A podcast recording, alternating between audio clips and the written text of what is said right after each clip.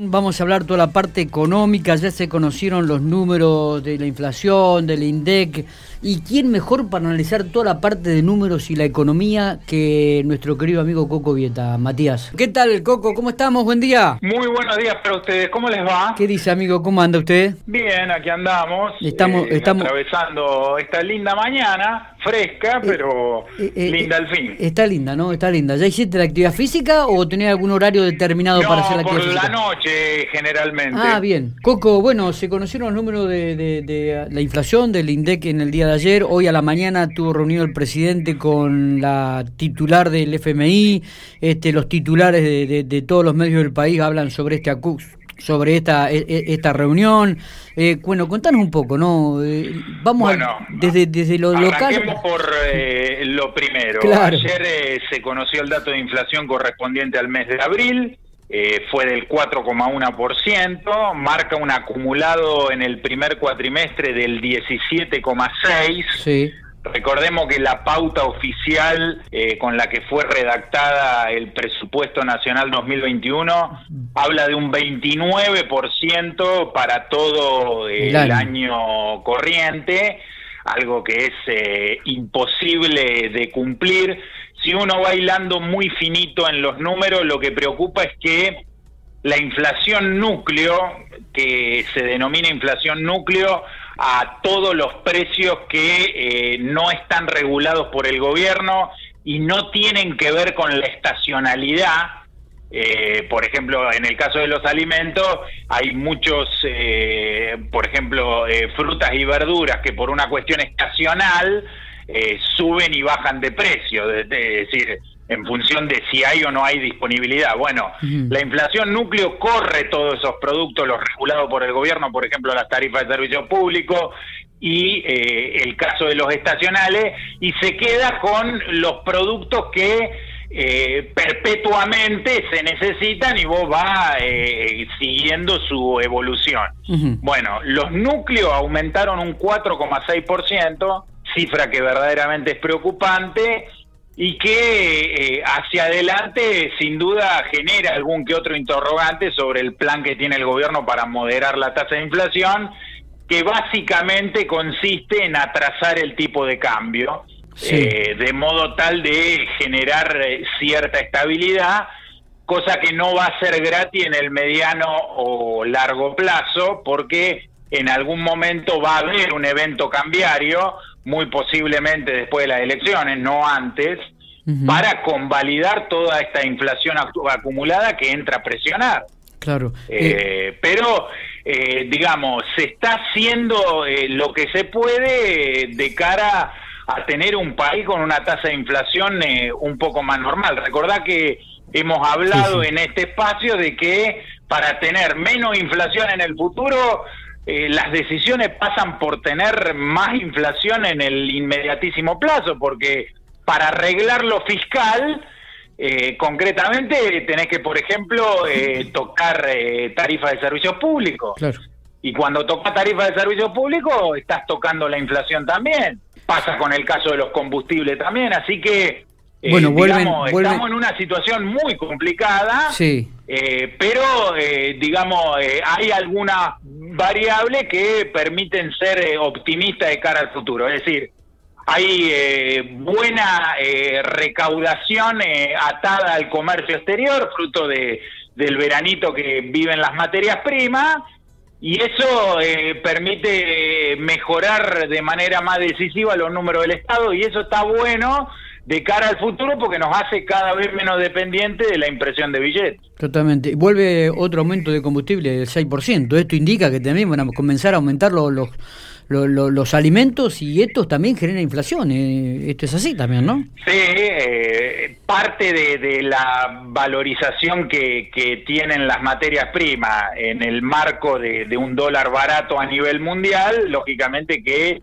incide en el precio del crudo, eh, se suma también eh, el aumento de, de- de los biocombustibles de la mano de- del corte obligatorio que hay que hacer con etanol y biodiesel.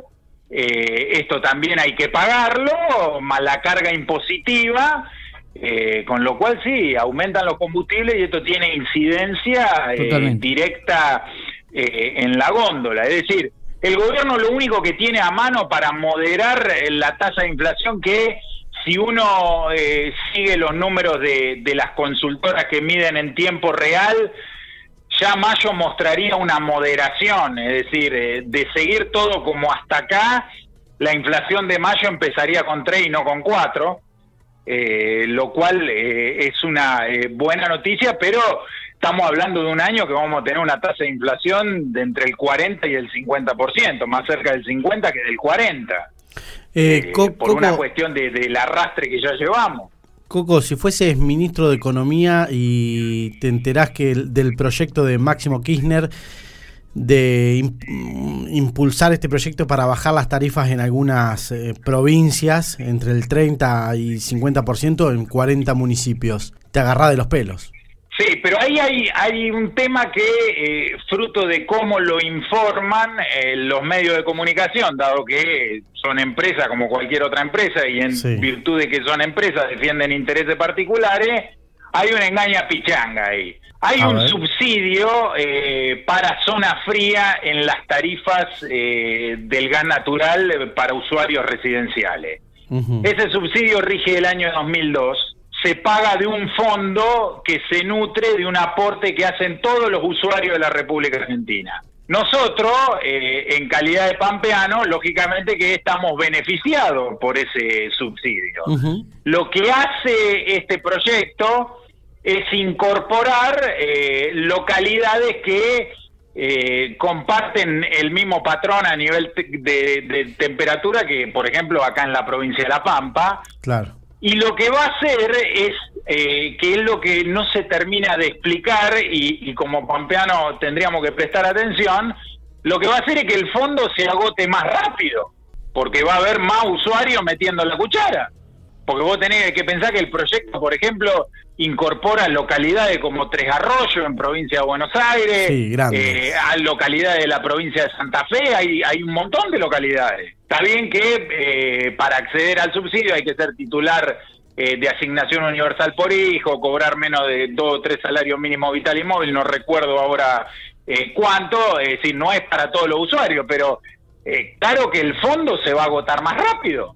Y hay que ver ahí en ese sentido cómo quedamos los primeros que estábamos en, en el subsidio zona fría, porque, eh, por ejemplo, para el caso nuestro es el 70% de la tarifa, pero para el caso de los que se suman del 30 al 50, pero esto no tiene impacto fiscal eh, desde el punto de vista de los números del Estado, es decir, no es que el Estado va a poner plata, sino que esto se va a pagar del fondo compensador eh, para zona fría, que lo pagamos entre todos los usuarios, pero insisto, hay que ver cómo queda eh, el subsidio eh, para el caso de, de los que lo que ya lo veníamos percibiendo, porque insisto, el fondo se va a consumir mucho más rápido. Coco, para cerrar, tiranos una, una, una buena, ¿no? Una, una, una buena onda, digo, hay arreglo, eh, veremos algún tipo de mejora, la gente común, el vecino que tenemos, nosotros, este, vamos a ver alguna mejora, el, el, el, peso en el bolsillo va, va a tener algún poco más de valor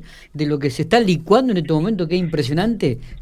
No, no en el corto mediano plazo, eh, no hasta que nosotros mejoremos eh, los números del Estado, tengamos eh, arreglado definitivamente el tema de la deuda, eh, con acuerdo con el Fondo Monetario Internacional y a partir de ahí con el Club de París también, eh, no hasta ese momento. se viene un escenario donde la realidad va a ser muy parecida a esta y siempre y cuando podamos evitar eh, un evento cambiario brusco postelectoral, insisto, porque toda esta inflación en algún momento te la va a tener que reconocer el tipo de cambio, porque si no eh, te queda distorsionado un precio fundamental de la economía. Eh, yo por eso en, este contexto y, y, para los ciudadanos de a pie que toman decisiones que pueden eh, determinar eh, su bolsillo hacia el largo plazo, eh, humilde sugerencia, en un momento como este yo no sacaría un plan de ahorro.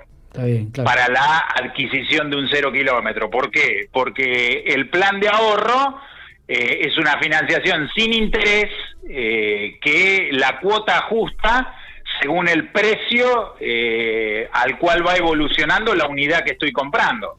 Está bueno. es muy posible que ahora vea una cuota conveniente porque el tipo de cambio está planchado y dado que el 70% de la unidad es componente importado, eh, la unidad de alguna manera u otra está estabilizada. Ahora, ¿qué va a pasar después de las elecciones con un evento cambiario de por medio?